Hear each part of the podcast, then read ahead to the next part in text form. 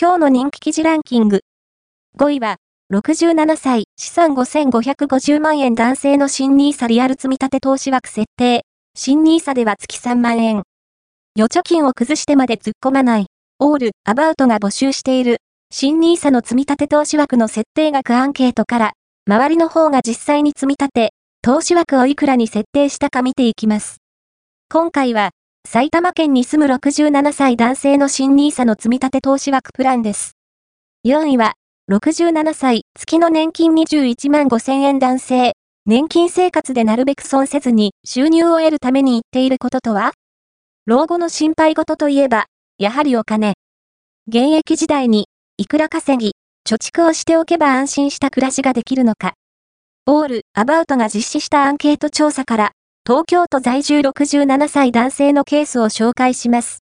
3位は、500人が選ぶ好きなステーキハンバーグチェーン。2位、いきなり。ステーキ。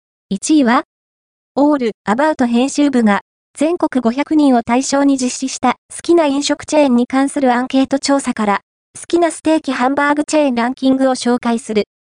2位は、いきなり。ステーキ。1位は ?2 位は、私は現在65歳。2024年3月に退職します。3ヶ月間支払った厚生年金保険料は厚生年金に反映されるのでしょうか？老後のお金や生活費が足りるのか不安ですよね。老後生活の収入の柱になるのが老齢年金ですが、年金制度にまつわることは難しい用語が多くて、ますます不安になってしまう人もいるのではないでしょうか。そんな年金初心者の方の疑問に、専門家が回答します。今回は、退職する前に払った厚生年金保険料が厚生年金に反映されるのかについてです。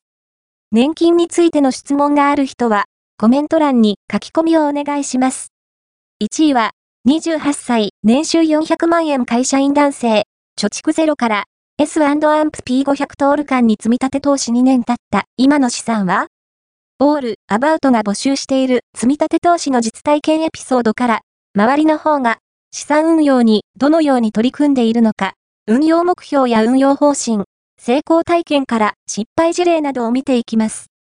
今回は、青森県に住む28歳男性の積み立て投資エピソードです。